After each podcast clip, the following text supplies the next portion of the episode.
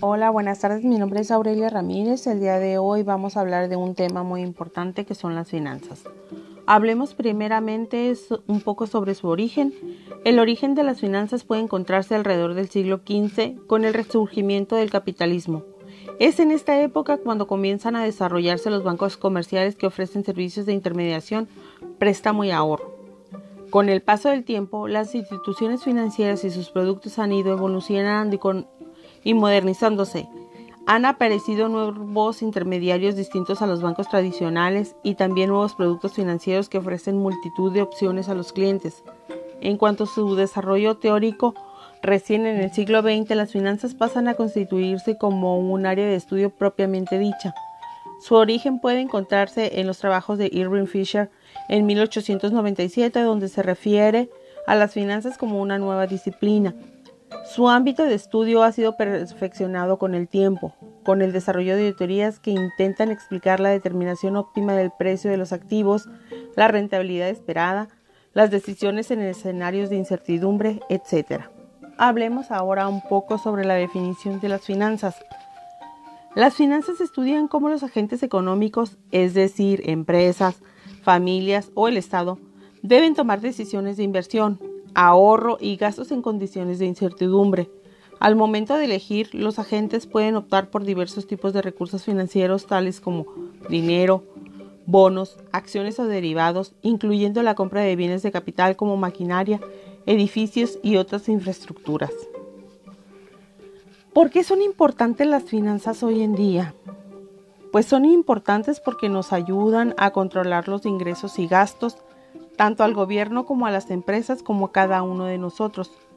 Tener un buen control de las finanzas nos permite gestionar nuestros recursos, conociendo al detalle todos los ingresos y gastos para tener un mayor control sobre ellos mismos. Las finanzas pueden dividirse en cuatro grupos. Estos son finanzas corporativas, finanzas personales, finanzas públicas y finanzas internacionales. Dentro de las finanzas corporativas podemos encontrar que se enfocan en el estudio de la obtención y administración de recursos de las empresas. Entre sus áreas de estudio se encuentran en qué proyectos productivos se debe invertir, cuánto cuándo repartir dividendos, cuáles son las opciones de financiamiento óptimas. En cuanto a finanzas personales, podemos ver que éstas se enfocan en el estudio de la obtención y administración de los recursos de las familias o individuos. Entre sus áreas de estudio se encuentran desde cómo elegir una carrera o profesión rentable, el manejo óptimo del ingreso laboral y el endeudamiento, y la toma de decisiones de inversión y ahorro. Por ejemplo, cuándo comprar una casa o dónde poner nuestros ahorros. Esta es una forma muy importante de ver nuestras finanzas porque ahora con las nuevas reformas tenemos que saber cómo invertir para nuestro retiro. Las finanzas públicas tratan del estudio, la obtención y gestión de los recursos financieros de las instituciones del Estado. Entre sus áreas se encuentran la obtención de recursos a través de sus impuestos, la inversión en proyectos públicos rentables y la elección de los mecanismos de redistribución de los recursos, el manejo apropiado del déficit y superávit gubernamental. Las finanzas internacionales se refieren al estudio de transacciones financieras a nivel internacional y entre sus áreas de estudio se encuentran el endeudamiento en el extranjero, los efectos de fluctuación del tipo de cambio de la rentabilidad, los movimientos de capital extranjero, el riesgo inherente de invertir en un determinado país. Ok, los recursos de finanzas. Para estudiar las finanzas existen varias herramientas de administración y que, que, analizan los recursos financieros y el uso que se hace de ellos. Estos son algunos ejemplos de estos recursos, la contabilidad y las finanzas conductuales. ¿Por qué la contabilidad? Porque la contabilidad es un recurso de las finanzas que sirve para administrar los gastos e ingresos de una compañía. Es una herramienta clave para conocer de qué situación se encuentra una empresa y con esta documentación poder establecer estrategias necesarias con el objetivo de mejorar su rendimiento económico. Las finanzas conductuales son el campo que analiza las finanzas desde un punto de vista psicológico y describe cómo se comportan las personas y cómo toman las decisiones. Nace de una unión entre la psicología, la economía tradicional y la neuroeconomía. La importancia de las finanzas en cualquier tipo de organización es básica.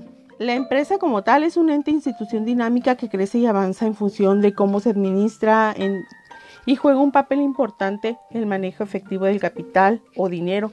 Es aquí donde radica su importancia en el área de finanzas.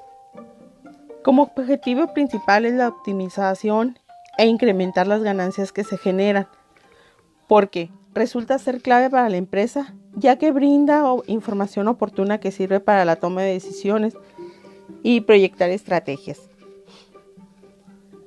Dicha información ayuda a pronosticar al futuro y visualizar hacia dónde diriges tu empresa, por lo que necesitas tener mucha atención y capacidad para hacerlo.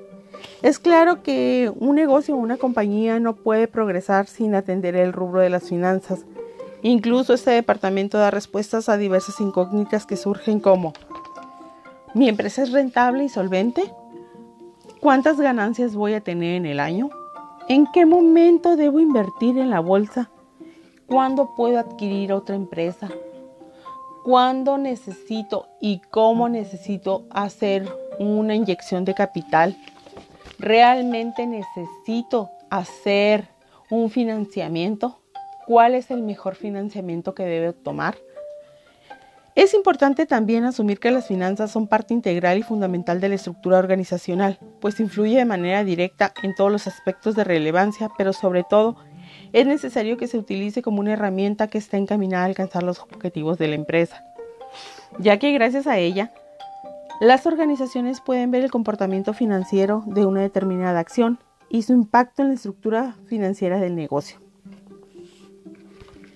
Vamos a platicar un poquito de las formas en que se puede medir la situación financiera de una organización. Para poder medir los estados financieros son una forma que nos permite revisar la situación real de la empresa y en ello se refleja su situación económica y patrimonial, brindando una imagen general de la misma. En estos documentos se recolecta de manera fiable datos económicos relevantes para la administración, gestores, reguladores, accionistas y o propietarios, de manera que puedan tomar decisiones estratégicas sobre el curso del negocio. Los estados financieros son un indicador de transparencia, por lo que pueden mejorar la imagen de la empresa de cara a clientes y proveedores. Además, son esenciales para acceder a financiación, ya que los inversores buscan negocios con estados financieros sólidos.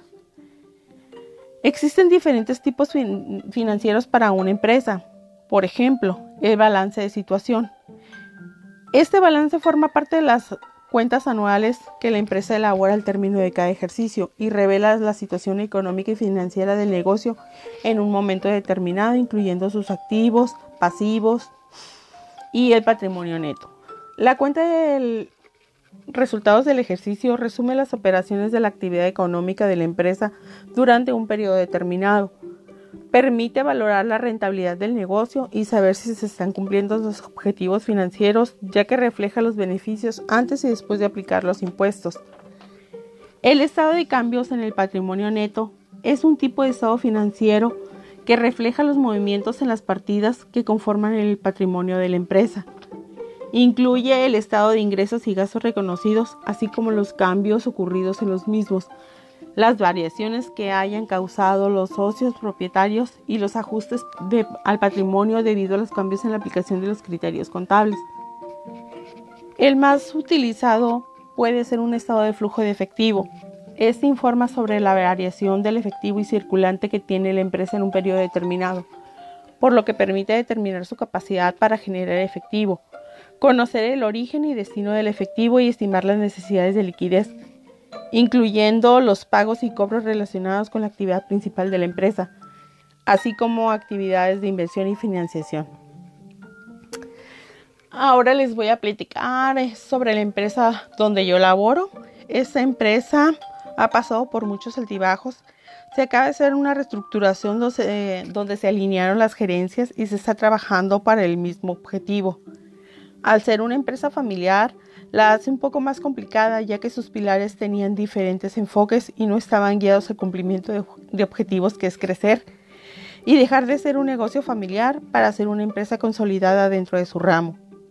Las finanzas es algo que adolece a la empresa, pues esta área estaba olvidada y tiene apenas tres meses que se están haciendo trabajos forzosos para poder obtener información sobre las finanzas que tiene la empresa, presentarla al consejo familiar, para que así se puedan tomar acciones y decisiones al respecto y solucionar problemas de pagos de impuestos de casi 10 años. Como podemos ver, es una empresa que está completamente tambaleante y que si la dejamos seguir así, pues va a ser muy triste que una empresa con más de 56 años en el ámbito local pues llegue a, desaparecer.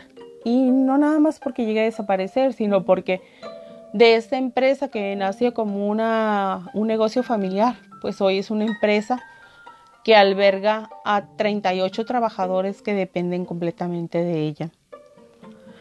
Es indispensable que quien esté al frente de una empresa logre cumplir objetivos y establecer acciones para conseguirlos. Si algo no se puede medir, creo que no es bueno, porque los indicadores nos dan información que son para ser ajustados y llegar a cumplir tu objetivo.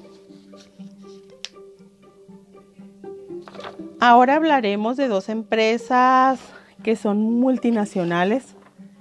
Eh, son empresas dedicadas a, en su mayor parte a la elaboración de bebidas gaseosas, como lo son Coca-Cola y PepsiCo. Coca-Cola es una compañía cuya cotización sigue mostrándose firme y los expertos consideran que su expansión en mayor o menor medida tendrá relación directa con la evolución global del mercado.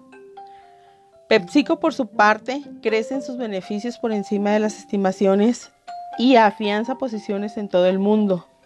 No resulta tan sencillo cuando hay que decantarse por elegir una bebida para degustarla.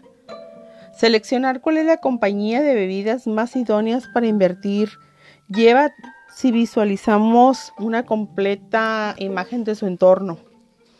A pesar de que Coca-Cola tiene unas ventas de 37.273 millones de dólares en 2019 y PepsiCo unas ventas de 67.012 millones de dólares, a simple vista se pudiera observar que es mejor PepsiCo por el volumen de ventas. Más sin embargo, Coca-Cola presenta unas finanzas más saludables, pues su costo de lo vendido es de 12 millones 150 mil dólares, que en porcentaje es un 32.5, comparados con el de PepsiCo, que su costo de venta es de 30 millones 12 mil millones de dólares y en porcentaje el equivalente al 44.78, lo que genera un, un margen bruto a Coca-Cola de 60.81 mientras que para PepsiCo solamente es el 51.31.